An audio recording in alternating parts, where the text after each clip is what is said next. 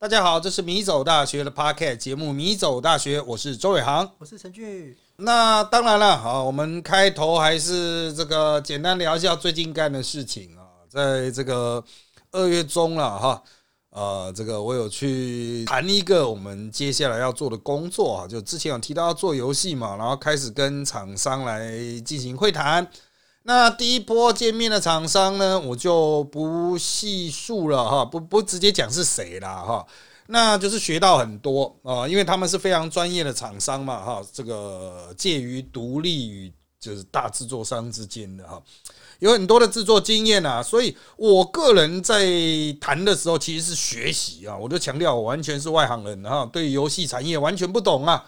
啊，希望能够了解一下，哎，你们大概怎么做啦？哈？当然，成本问题就看人家愿意怎么报啊，因为牵涉到价格，他一定不是报最低价嘛，哈。这个就我们就不刻意去问，我们就去问说，哎，啊，做游戏需要在意什么东西啊？有哪些东西可以呃找外包？比如会师可以找外包，呃，这个游戏引擎啊，会不会做什么样的游戏引擎？他们有什么样的技术等等哈，就去做初步的会谈呐。当然，我们谈的时候。我们有一个预设的出发点哦，就是我们希望能够做到 H game 哦，就是成人游戏啊，但是也不一定做出来不一定是成人游戏，因为我们手中握的一些 IP 嘛哈，就是一些这种内容啊，它都是可以做成游戏的，所以我们就还在思考说，到底要怎么做哦，到底要做什么，到底它的时程还有投资要多少？因为我有很多朋友都跃跃欲试啊。哦，讲说做一般的游戏，可能他们都觉得那你自己做就好。可讲说要做 H game 哈，他们就嗯，给人家一个机会嘛哈，这样子。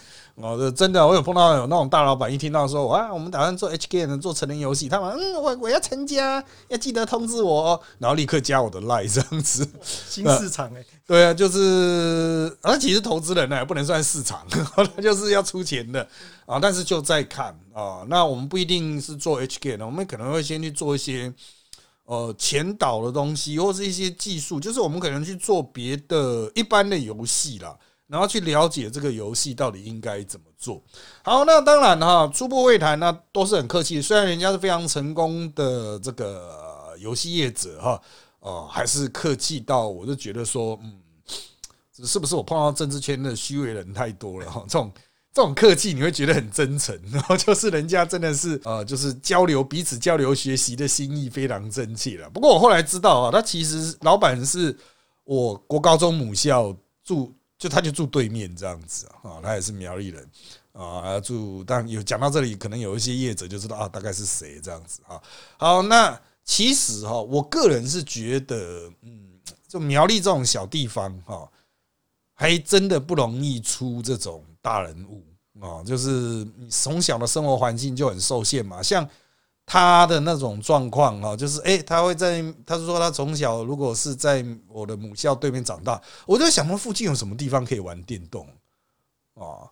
到底有几家店可以卖卖有在卖电动这样子？其实很少哎，以前苗栗连电动间哈，我记得他家附近好像是没有的。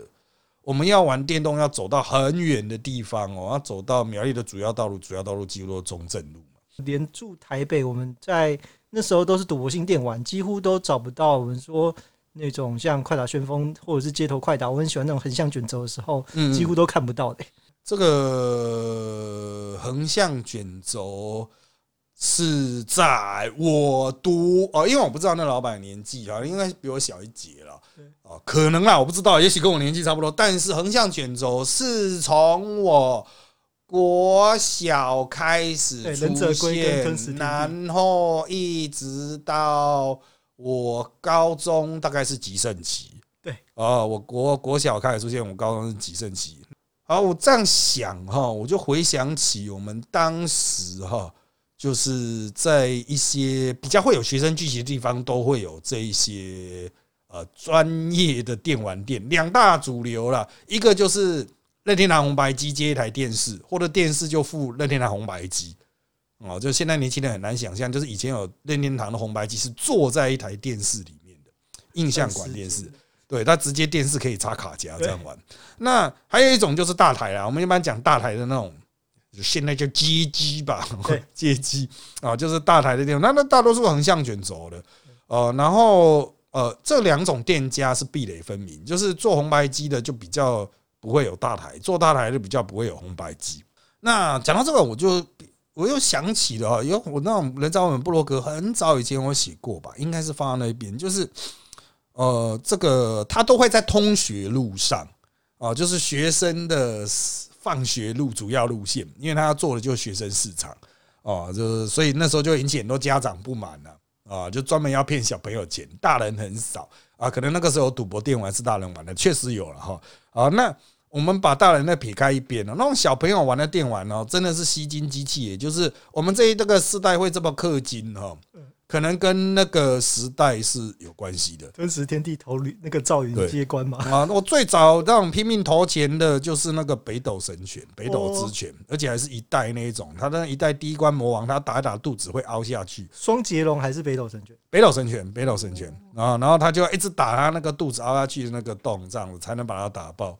啊，为了要练那一个，不知道花了多少钱。那个时候我家去附近一个国小，叫启文国小路上就有一间，然后呢，那间生意极差，就是黑黑暗暗，几乎没有人。然后它就只有两三台大台电动吧，然后就几乎都是小朋友在玩啊。我就想说，嗯，这个店家撑得下去吗？它里面就一个老板带着一个小男孩在那边换钱。哦，就老板当然他也就没什么要固定，有时候老板就不在啊，就留那个小男孩。那我会看到那小孩，当然也是放学时间了啊，就下课时间，然后我就在那边玩，然后那个小男孩就在那边哦，就是如果要换十块钱，他就会去换十块钱。我忘了那个时候玩一场是五块还是十块，反正就是大概是那个钱吧。我有五十块纸钞，我也会找他换钱，然后在那边玩玩，拼命的练账。诶，真的练到山穷水尽呢。我那时候练电玩练到没有钱，你知道还怎么样吗？我有去补习书法，虽然现在书法还是写很烂啊，但是我还跟那个书法补习班的那个呃师母讲说，呃，科可以把学费先退给我吗？因为我要玩电脑，倾家荡产，对 啊，真倾家荡产，那很好哎，他还说好，没关系啊，就先退五十块给我，就把它拿去打电动，这种超氪金战士啊，这现在年轻人很难想象。呃，以前小朋友真的玩到山穷水尽。然后为什么我要讲到那家电玩店呢？因为我就是觉得说啊，那个老板就很可怜呢。啊，啊我那时候就有觉得说啊，赞助支持他这家店，不然以后倒了，我就要去很远的地方才能够打，就是还要再走大概多走到一百公尺吧，哎，两百公尺这样，对小学生来说就很远。结果我一个事情印象很深哦，就是我大概比如这个礼拜五六还有在玩。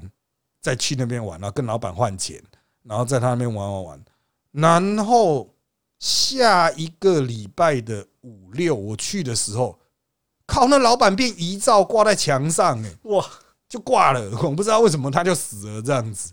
然后后来那间店隔没多久就收了，那当然那小男孩也不见了，可能就我我印象不深了，可能就是有有其他人在那边换钱吧，反正就是那老板的挂。我印我就是那个时候，我心中有一个想法，说靠，那个小男孩怎么办？他爸死了，哦，所以这件事情我干真的印象超深刻。可是为什么电玩店会放遗照啊？啊，就是可 不知道，我也不知道他的想法是什么。反正就是校长的照片还可以理解，对啊。可是电玩店就挂了一个遗照在里面，我还知道，靠，上礼拜还活着，怎么这礼拜死？哦，不知道不知道当年那个小男孩有没有机会听到台？啊，如果你过得好的话，请麻烦告知我一下，可以到我们会抖内你 粉粉砖留言。如果你有开电玩店的话，哈，这个继承遗志的话，我们会去玩一下。这样，如果卖 PS，我们也会去买啊。真的，对对对，这是我当年的一大疑问，也是我的一大遗憾啊。不过后来我想哦，靠，真的，当年开电玩店真的很好赚呢。现在开网咖也是一分钟一块钱呐，可是那个时候打任天堂红白机也是一分钟一块钱呢。那可是他妈的三几年前的一块钱呢？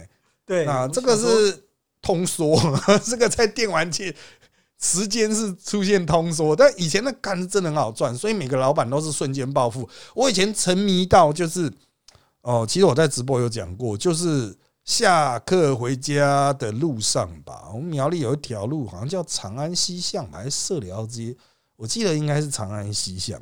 那个时候，诶，社寮街长，应该长安西巷那条街走一走，有一家电玩店，然后它就是红白机的电玩店。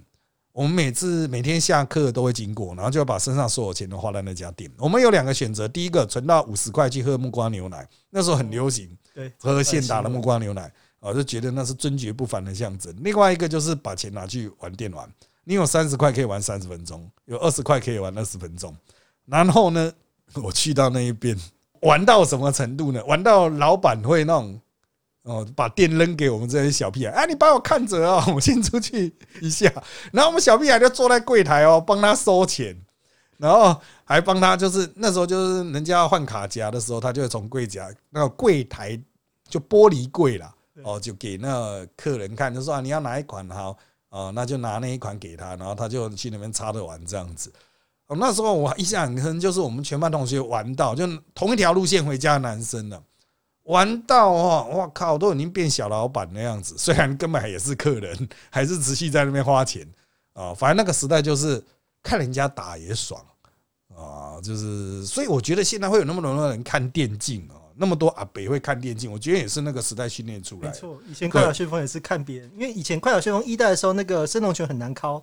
是，而且它的那个是感应式的，你必须要用拳头捶那个机台，然后要适当重量才能施出这种拳。所以我小时候真的是付钱，然后就请左左边路路过路人说，请帮我打。然后我妈就说，为什么投钱以后叫别人打？我说这是艺术，就欣赏，纯欣赏。我们保持纯欣赏的心态，但是哈，这个我干，这个真的。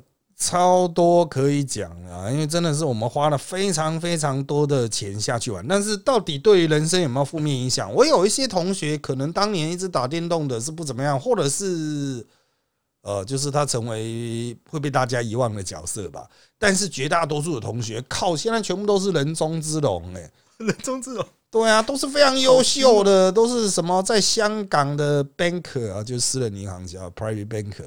或者是大企业的高阶的工程师，或者是自己创业在大的药商，还有律师哦，知名的律师，就是那一群打电动的人。当然，有些人可能会说啊，那是你们资优班啊，所以出来大家都很优秀啊。可是，但重点是大家花很多时间在打，重点是花很多时间在打这件事情啊。我觉得这个就成为，比如说现在我们一堆阿北啊，就想，哎，我们要来做游戏的时候。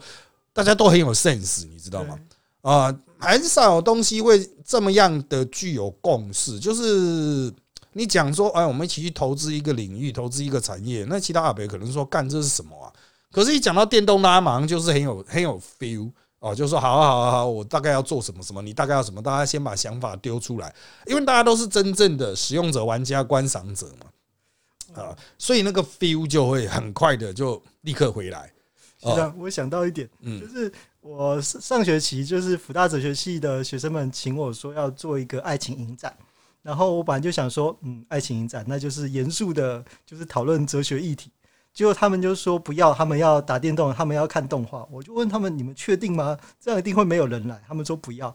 那我们就真的就策划了一个影展，就像学长刚说的 H game 一样，就是我们就策划，就让大家在玩游戏，然后再选，就是我们说，就是像以前的那个什么同级生啊、下级生那样子，就是你选择，然后聊天的内容决定了结果。嗯，然后结果在那个进行的过程，我发现大家真的非常的对于成人游戏的那个了解度非常深。比如说，二零一一年有一部很有名的作品叫《白色相簿二》。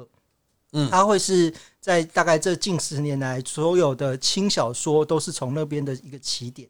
然后他的那个剧本写的非常好，甚至我们会说，就是现在还很多人用那一部游戏来学爱情。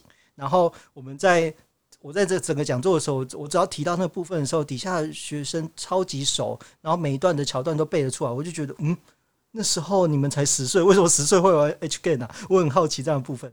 但是刚学长讲到这 H G M，我就想哦，原来在大部分的人的对于游戏的这个理解，或者是就是这种喜好，那可能是一种超越年龄、超越距离。这可能是我们会说哇，听到能做这个，我觉得很酷。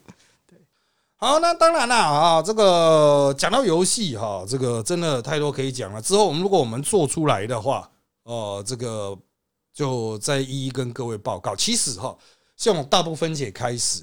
我一开始的确，我没有想过做影像，然后也想过做游戏。我有请职业军人帮我录录那个口令啊，啊，录那个唱歌啊什么的。真的职业军人哦，就是我教的学生啊，废话哦，就是对国防大学的艺术，就是中午的时候，他们军纪歌可以唱到我睡觉都被震起来。对啊，这那是一年级了，对，菜一年级比较菜了，他会乖乖唱。你叫四年级，他们就已经接近死亡了啊！这一些东西我真的放了很多年呢，放了三四年都没有用啊，就是请那些军官啊录啊，真正的军官哦。哦，所以我觉得，嗯，到底什么时候会把它挖出来？就是很多人会觉得说啊，喊口令是不是都雄赳赳气昂？我那时候请他们录各种版本哦，我现在想起来说，也可以放在游戏用，也可以用在那种 teaser，就是那种前置前导短片都可以用。有的就是要死不活，就是真的很像早点名的早点，四年级哦，听口令哦，这种很很软的那种。哦，也有那种感觉，就是很大意的，就像以前我们在军队，我们就可以听得出来，这是菜的哦，那个是老的，还有很油的，呃，各种口令，你就可以听，嗯，这个是哦，差不多是什么层级啊？年资大概多久啊？像我们在志愿役超多了，我整个单位，呃，我不能讲多少个军官士官了，因为那军事机密，但是哈，一千，我们那个时候是一千五百人吧。啊，就是军事官吧，啊，就干部了，我们俗称呢干部啊，一千五百人，义务役只有两个，哎，啊，就是零，我接近于零的状况，所以以我 U E 的角度出现的时候，就是哎，他们就觉得很神奇啊，这个我有讲过了，呃，就是我第一次进餐厅的时候，靠，他们真的全部震撼呢，我也震撼了。他们看到远远看到说，干有少尉耶，有少尉他妈有学弟耶！看着所有人那种整个餐厅的那种坐前面干部桌的，还有那个打菜的，全部都说啊什么有学弟。然后我开始去打菜的时候，学弟多吃一点呐，全部都是上位打菜的，全都是上位。然后最后一个捞汤的是上校，都是处长，轮到他打打汤这样子。大家问我说啊，那你要吃什么？哦，就随便啦，有两个汤可以选啦，这样子。我靠，真的，我印象真的超深刻。后来就习惯了，哦，就是啊，就是严重这个缺乏这个能力的状况之下，啊，因为阿兵哥真的太少了，那个时代就已经在裁军裁到快没有了。对，这个我有跟俞北辰聊到啊，啊，就是他那个时候就是国防部负责裁军的。啊，然后他最后面就是啊，军事官不要就是保留，尽量保留，然后把兵裁掉，因为义务役要逐渐的减减低了嘛。好了，为什么讲到义务役呢？我们今天的主题啊，我们要来谈哈，就是志愿役过去他们的教招哈，有一种很特别的形式，就是哪一种志愿役比较会被教导到呢？就是原本就在所谓的步兵旅的志愿役，比如说到各位在新训中心。那个时候的你的连长、营长、旅长啊，还有各级辅导长，如果他们就是在新训中心那种后备旅退伍的话，那么就比较容易被叫招。是这样，对对对，因为要编成他的专长就是嘛，所以要编成步兵旅的时候，就是就后备要叫招的时候，他们就会被叫回去。那现在要推新制的教招啊，就是所谓的自愿意教招。啊，我们来看一下这个新闻哈。那有媒体去实测报名这个自愿意教招，那他们查询结果说，哎，为什么自愿意只有五趴的人会在这个今年度被教招到啊？那他是国安波来出来曾经说哈，这是因为这个报名人员的专长和阶级等因素尚待媒合，以至于未录取哈。他会说，将在这个将来公告员额与资格内将依。接训营编制专长及阶级侍妾媒合参训，你会觉得啊，这是傻小，那不是人话。意思就是说，他们不是一般的教招，他们的教招是会发到实际的部队里去的，因为他们自愿意各有专长退的嘛。但他不是步兵，他不是步兵领导，他可能是各种专长的。所以他如果要招教招回去，也就是说，如果打战的时候他们要回到部队，他不是去到一般的那种后备旅。他是直接回到实战部队，或者回到某些参谋后勤部队这样子。那国防部是说，退伍十二年内啦，就自愿意退伍十二年内，体格符合标准啦，哈，他是未纳今年度教招梯次的，都鼓励报名参训。好，那这个报名的是可以实际上去去报，他就是在原有的教招之外的哈。那男性有六十五个接训单位，原额五七五，什么意思呢？就是。平均下来，一个单位只有九个，那一定他就是塞缝用的啊。比如说，我这可能是一个炮兵的单位，那我可能就只有几个自愿役的缺，是可能八七到八个。哦，你要想，哎，他可能一次只接一两个，哎，对啊，那要怎么做？就是把他们当做干部用吗？对啊，对啊，就叫他回来啊，让你熟悉现在新的东西啊，比如接下来接下来海马式啊，跟你讲海马式怎么用这样子啊。那女性的教招是之前没有嘛？那现在也要做了，所以它是八个单接训单位有两百二十元啊，这个就比较多了。它一梯可能就三十几个，可能就是一个排这样子啊。好，那实际的运作状况，因为是军事机密，我们就不知道了哈。为什么要去谈这个自愿役教招呢？就是自愿役他们自己都觉得不公平啊。就是如果我是后备旅退的嘛，比如说我以前的那些营长啊、旅长，干嘛超级被叫招哎，就是一天到晚被找回去，嗯，他觉得很干啊。为什么我一天到晚被叫招？哦，那我去观察我在国防教的那些学生，他退伍以后哈，已经退伍了。哎，对，因为有自费的，哦，也有其他申请赔钱退，十年的嘛，对，也有十年的，应该也快的啦。因为我第一批教的，呃，现在今年的七月就要退了，哎，七月还是八月？他们是从七月吧，二零二三七月。应该就会有第一批退了。对啊，我教招的时候的学生就是学长的那个国防的学生，他已经挂到上位，我就哇，上位我都已经好几个少校了，而且都是那很妙的人呢。就是呃，就是我当初教到他们的时候，他们班上还会吵架，说干这女生一天到晚装病呢，装死啊，不扫地啊，那边吵架。你这样做在上课的时候吵架，因为都建制班嘛，就是同一个系在同一班，对啊，他们就互相指责啊。哦，现在全部都少校，就是对，终于可以不用扫地。可是通常上位会卡十三年，现在看来缺额已经那个够了，那就没有人呐，就没有人。他们现在是缺少位了，对啊，缺少尉，少尉严重不足嘛，所以才又重新开那个一年级少尉啊，啊，又重新开。不过如果接下来有狱官，是可以暂时挡一挡啊，哦，就是因为没有狱官之后就很缺嘛，哦，狱官就是一年级的也会有啊。狱官、狱士，他可以占了一些基层的员额。可是，如果他们说义务役又不进那些呃专业单位的话，可能还是他们还是要加强去专精的。那最好的解决方案还是多给钱哦。对啊，这没有其他的方法啊。就是我那个时候他们讲说什么啊，少尉四万二吧。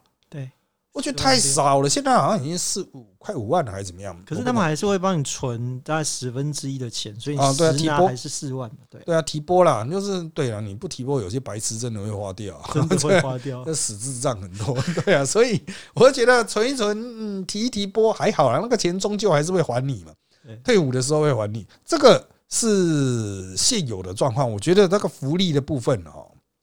哦，真的是还有继续加强的空间呐！就军人福利，其实过去有什么一大堆优惠，现在也都没有了。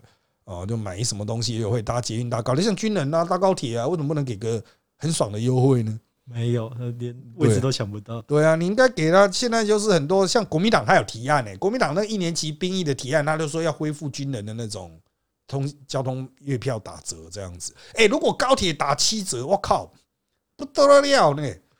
那个搭三次就等于回一次 这样子，差很多哎，对啊，差很多哎，这个我是觉得呃可以搞啊，可以搞，就是因为很多军人，职业军人，不管你职业的还是义务役啦，就是呃，如果搭高铁啊是一个最常见的收放假的手段的话，那真的可以补贴啊，哦，就是不是直接叫高铁去吞下来，就国防部去补贴嘛。相关预算就再去匀嘛，我觉得这个福利要给人家，当然不是说你让无限畅搭这样子啊，你可能因为它额度比较高嘛，你可能就是哎一个月四次试探啊，或是有什么军人月票、军人季票这样子，这样划不来吧？才四次啊，就是军人计票、军人，反正就是这个可以去思考嘛。我觉得你把这种福利搞好啊。哦，就大家都觉得装死啊，算了啊，我懒得弄啊。国防部也说，嗯，不想不想去弄这个。哎，你知道为什么不想去弄这个吗？因为办月票的会很干。对，像部校那个专车，那个超难的。对啊，就是会很干的，承办人员会很干。哇，好麻烦哦，我一直算错哎，他妈的，就是大家可不可以不要办了？我不要讲月票了，以前。我们的单位就闹出一个笑话啊！这个我其实，在直播也有讲过哈，但很多 p a r k e 是新听众，我重讲一次，就是军人退伍的时候，他会给你一个退伍的旅费，对，火车啊，火车票啦，就是最最低价的那种 回去，他一个用距离算的嘛。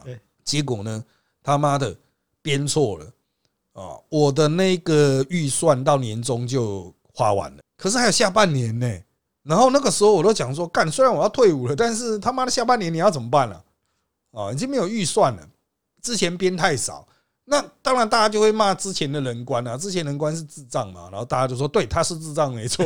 然后，可是这个不是问，不是解决问题的方法。他是智障，可是还是还是要发旅费啊，怎么办呢？不能不给那个阿兵哥钱吧？阿兵哥如果来跟你兴师问罪，打一九八五怎么办啊？然后那个时候大家都讨论很久啊，就是有装死派，还有就是说赶快写公文派。结果有一天我在看那个公文表啊，就今日来的公文嘛，我赫然一点发现。国防部发了一个函，通令全军，呃，那个退伍旅费啊，如果有短编的哈，赶快报上来。哦，我们统一的帮你们追加预算，这样子，统一去立院跟你们申请追加预算。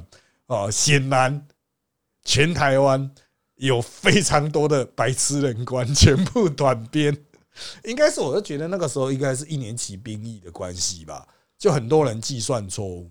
啊，就是他可能就想啊，我有多少兵我就编多少钱，但实际上兵的流动远比他想象的大啊，所以就把旅费用掉了啊，就是数学问题。可是国防部会特别发一个文，就代表一定很多单位是这样子嘛？那国防部就统一特色天下这样子。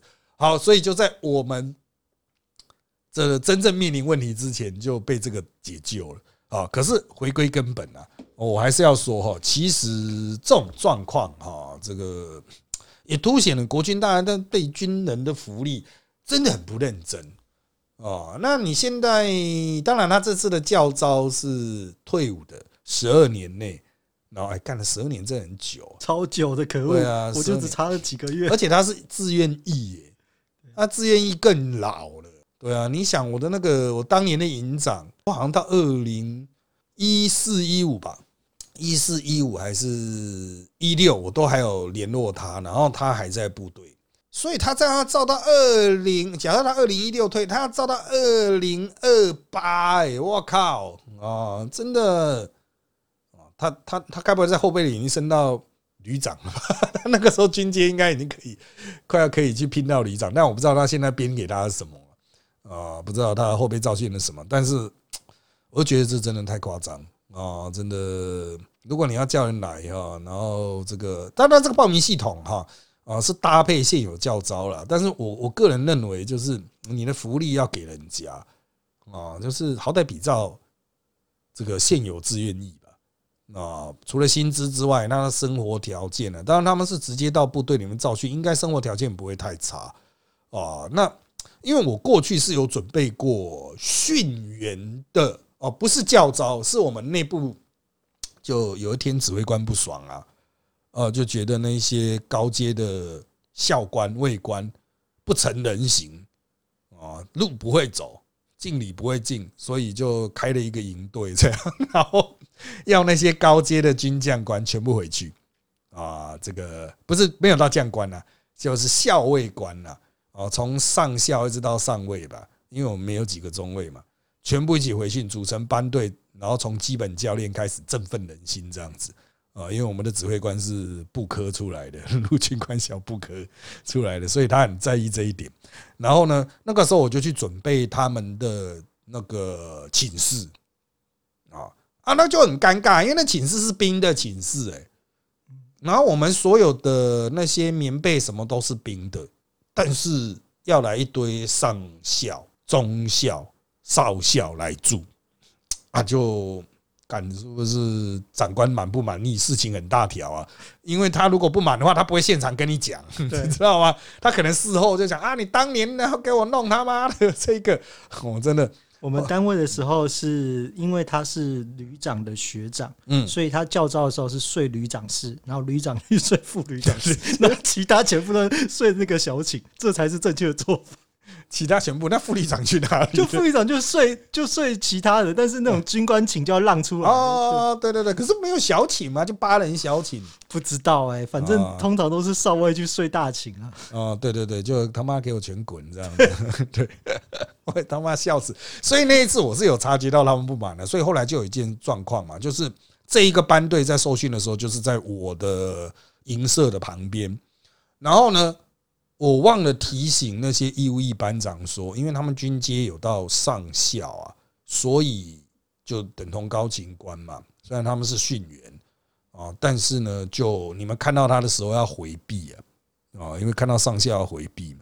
结果他妈的，我忘了跟他们讲了，那个义务役的下士就班长嘛，带兵在那边除草啊，看除草扫地嘛。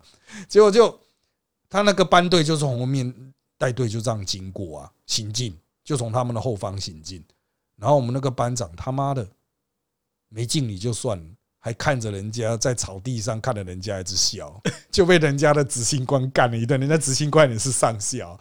呃，执行官说：“你他妈的还看啊，还看啊，看什么看？没人教你啊！”就这样把他干了一顿，然后就来讲说：“啊，叫你干部来。”然后那个义务役班长他赶快去叫我们的其他的志愿役的班长，就变志愿役的班长被干爆，然后就一路传传到我们营，就营老大营长，他也只是中小，我会笑死！哎，真的，可是那个时候就已经可以看出志愿役那种一年级的根本不行啊。什么都不懂，嗯，什么都不会，一点概念都没有，根本不知道眼前危机的存在啊！那我说，为了帮他们，我就干你娘！你看到人家那种全部都穿军便服了，在那边很认真，在那边行进，你自己就要闪呐，对不对？人家如果在演的很像真的，你就要演的很像真的啊！哦，你如果不知道带队行那个怎么怎么行部队礼的话，你好歹去跟人家呃这个自己代表去敬个礼吧。啊！结果他妈你什么都不做，站在草地上笑，他妈就找死啊！啊，我那印象很深刻啊！哦，但是哦，不过就是我是觉得给他们的待遇是真的不够好，因为床就是大寝，我们给他睡大寝呢。上校什么校，管你什么校，全部给他睡那二十人的大寝。哦，二十人的教授也是这样。对啊，我我想一下，是不是二十人？对，二十人大寝。对，然后所有的东西都破破烂烂、脏脏的，棉被也都是就是阿兵的棉被啊。可是学长单位不是很好吗？你们的整个可是你要我们临时申请室出来，我们也只能申兵的寝室，我没办法 升套房给你。我哪有办法升套房给你？我们好不容易把那个废弃银舍弄出一个，弄出一个人很像人可以住的空间，已经很不容易了，好不？这个银舍很多了啊，那个时候银舍很多，我们在打扫的时候。我们在讲说，干会不会打扫出一些很神奇的东西啊？因为那个时候有传出，就是在某个银舍有找到人体器官标本。哦，我以为是人体 啊，它就是人体啊，它是人体，但是它就是已经做成标本了。哇，对啊，就泡在福马林里面，好恐怖。对啊，不知道是以前做什么生化实验还是什么？难道是日军留下了吗？不知道了。他们有说什么在库房里面还找到那个二次大战的战利品那一种。哦，就是国军打败日军，然后从日军那边拿到英军的头盔，这样子，就是你他妈的，你们这些鬼东西也收了太多了吧？啊，这个，哎，反正总而言之啦，哈，我是认为啊，这个给志愿役好一点的条件啊，你再把人家叫去啊，就不管他是现役还是退伍的啊，那退伍的也是可能因为很干，所以才退伍吧？啊，你把他叫去的话，你没有给他弄好一点啊，这个。这个问题很多了啊！以后因为现在越来越有临战的态势了嘛，哈，大家希望大家稍微皮拉紧一点嘛，啊，这个尽量这个恢复以前的那种感觉。因为其实，在义务役消失的这些时间里啊，我是觉得志愿役和义务役的隔阂就变大了，就是志愿役有点跟外界割裂，就不知道外面一般人的想法是怎么样。啊，那退伍出去的志愿役感受到外面的生活之后回来，他可能会有很多指教，可能会有很多摩擦。从今年才正要开始哦，那到二零二四年义务役重新回来，我觉得会给志愿一种震撼呢，就是干怎么会有这种。搞不清楚状况了白痴啊！一定的了，真的。我讲一下，我教招的时候，我们那时候教招，因为我们的那个教招单位很大，然后我们一次就超过了全部额度。我们那时候好像是一次直接招两百个以上的教招员，而且我们的报道率是第一次就是一百趴。所以那对，所以那时候周杰还很得意的说：“我们创全国纪录。”我心想：我一点都不想要创这种记录啊！而且我们就。因为我们就是大家教招的时候，军官要提早提早到嘛，就是要整整一个礼拜，然后我们就对一下我们在这八年的时候到底被教招过几次，然后还有就是到底招训单位发现就是几乎都一样，然后他们非常认真的就是你敢你敢闪，那就是再发再发发到你来为止。所以后来就是我们会发现说，其实自愿役的教招的那个次数是我们义务役的两倍以上，而且他们是必然教招。对，然后可是你就看到在报道的时候，像我隔壁的连长，他就是跟我同同梯的，然后他是联发科的工程师，所以他就是他还背。赢执心嘛，然后一直被别人骂的时候，其他人就在旁边说：“啊，他是工程师，一个月二十万，你能跟他比吗？” 我想好委屈啊，二十万来赚这种钱。然后我刚才去查那个志愿教招的那个薪资，因为从二零二二年开始调，他们军官哦，就是少尉的薪资，因为我们教招非常衰，我们是十四天发十四天的话，他们光是去教招拿两倍奖金、两倍薪水的话。那个光是十四天就拿两万八千九百块，嗯嗯，我就觉哦，那对于一般的社畜来说，那还算是一个不错的打工哦。对啊，对啊，但是要看单位啊，就是我们那时候去的时候，起码还是住得好、睡得好，还有冷气。可是如果是发到我原本那个新训单位的话，那真的会像地狱一样啊。对，那这个是不行的。希望新训单位也要好好改善，因为他们以后也会是建制的礼，好不好？对，步兵礼，而且他们现在，我有听到学生就是说又跑来问。说什么？有没有人要不要回去呀？这个对，就是很缺员，因为那个步兵、纯步兵的，然后说以前纯步兵曾经就觉得大家以后不会有纯步兵了啊，结果现在又突然要有纯步兵，就一年级兵役，又又有纯步兵啊，这个问题很多了。但是总而言之，条件要好，条件不好，你回去的话哈，大家也都是他妈的虚应故事啊啊，那就不会有真正的改善了。国军这种东西哈，其实就是资源花下去了，你不要老是诉诸那种。宗教精神力了，一定玩不下去。军人武德，对啊，军人武德武个屁啊！妈的，要东西没东西，要水没水，要人没人，要电没电的。他妈，你现在是已经在打共匪了，是不是？啊，不是这样玩的，把环境啊弄好，把条件提升啊，那个自人自然就会来了啊，造训力自然就会高了。但如果你要不被造呢，啊，万变不离其宗。不是逃出国，请去当学生，好不好？哦，对，重回学校，你人生解脱。可是要到六十五岁还当学生太累了。对啊，要交很多学费，要考预官哦，真的，预官到六十五的。对对对，这个终身学习啊，哈，终身学习啦，你真的就是学习了。像我一次闪过汉光，就是因为我那时候学籍，他妈的超贱哎！他是一个礼拜前来，他说很抱歉临时通知你，可是我们不得不这个样子。我一看他妈的，就是汉光演习嘛，操靠！叫我去宜兰市海边堆沙包，我才不要呢。还好我在读正大，所以有谁照？对对对对，有刚好有那个签证的，妈的简直无敌啊！瞬间超度啊，这个是。啊，万变不离其宗啊！提供给听台的这位这些退伍将士们哈，呃，一个真真正求生的方法，不过要缴学费了哈，自己衡量。好的，因为时间关系，我们这集内容就差不多到这边喽。请追踪我们米走大学脸书粉丝团与 YouTube 频道，以掌握我们的最新状况。也请在各大 Podcast 平台给我们五星好评。谢谢各位的收听，那就在这边跟大家说拜拜，拜拜。